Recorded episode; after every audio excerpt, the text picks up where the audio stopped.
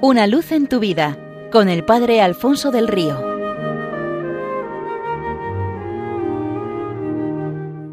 Un cordial saludo para todos los oyentes de Radio María desde el Seminario Diocesano de Getafe. Es impresionante el abajamiento al que Cristo se ha sometido por amor a nosotros. Sabía que nuestro mayor enemigo era la soberbia y quiso darnos una lección imborrable de humildad, la virtud sin la cual no se mantiene en pie el edificio de nuestra vida cristiana. Los santos lo han entendido a la perfección y se han asemejado a Cristo especialmente en ella. De San Francisco de Asís se dice que ha sido el hombre que en la historia más se ha parecido a Jesucristo. De él se cuenta que un día que regresaba de orar en el bosque, Fray Maseo de Mariñano le salió al encuentro y para probar su humildad le dijo casi reprendiéndole ¿Por qué a ti? ¿Por qué a ti? ¿Qué es lo que quieres decir con esto? preguntó San Francisco. Digo, ¿por qué todo el mundo viene en pos de ti y parece que todos ansían verte, oírte y obedecerte? Tú no eres hermoso de cuerpo, no tienes gran ciencia, no eres noble. ¿De dónde te viene pues que todo el mundo vaya en pos de ti?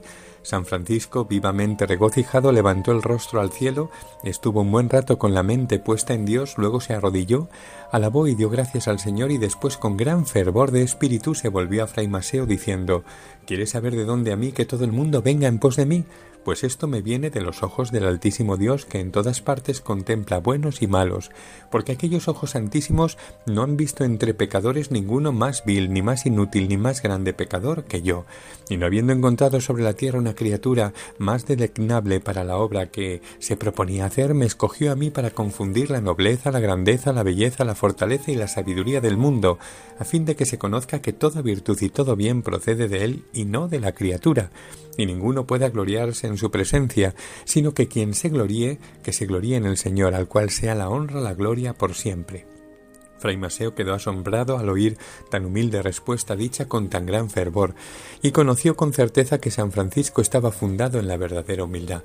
En otra ocasión atravesaba el santo la hacienda de un campesino montado en su asno. Este, que estaba trabajando en ella, corrió hacia él y le preguntó con vivo interés si él era el hermano Francisco. Y como Francisco respondió con humildad que era él mismo por quien preguntaba, dice el campesino Pues procura ser tan bueno como dicen todos que eres, porque son muchos los que tienen puesta su esperanza en ti, por lo que te aconsejo que nunca te comportes contrariamente a lo que se espera de ti.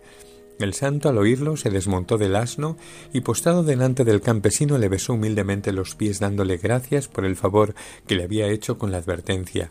Francisco, a pesar de ser tan celebrado por la fama, tanto que muchos le tenían por santo, él se juzgaba vil a los ojos de Dios y de los hombres sin ensoberbecerse ni de la celebridad ni de la santidad que poseía.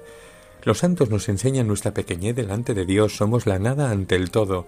Todo nos ha sido dado por Él por pura misericordia, y si esto es claro en el plano de la naturaleza, más lo es en el de la gracia. Sin mí no podéis hacer nada, dice el Señor. Lo bueno que en nosotros nos viene de Él y es fruto de nuestro acoger y secundar la gracia. Lo que lleva nuestra firma exclusiva es el pecado. Humildad viene de humus, tierra, y es la base de todas las virtudes, de manera que si esta falta, las demás son sólo ocasión de soberbia, como le sucedió a aquel fariseo en el templo. San Manuel González, en una obra donde comparte su experiencia como catequista de niños titulada Partiendo el pan a los pequeñuelos, recoge la siguiente anécdota. El catequista había hablado largo y tendido a los niños sobre las virtudes y les pregunta ¿Quién de vosotros es el más modesto? Uno del grupo dice Soy yo. El catequista añade ¿Quién es el más humilde? El mismo niño responde Soy yo.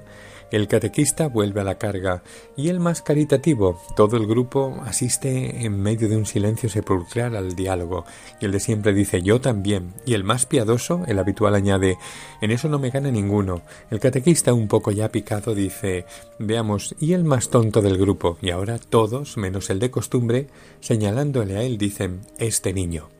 La condesa de San Lázaro es un personaje de la obra Un milagro en Villachica de José María Pemán. Se trata de una mujer buena, linajuda, hacendada y con sus defectillos.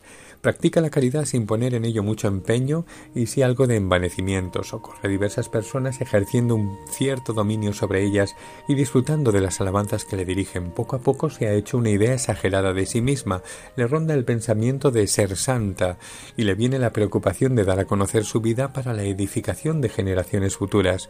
Se imaginaba que el biógrafo la acompañaba a todas partes, iba por la calle, acariciaba un niño y le parecía escuchar a sus espaldas. Capítulo quinto de cómo la santa acariciaba a los niños callejeros. Seamos de Cristo y seamos como Cristo, humildes, sencillos, pequeños, siervos, últimos.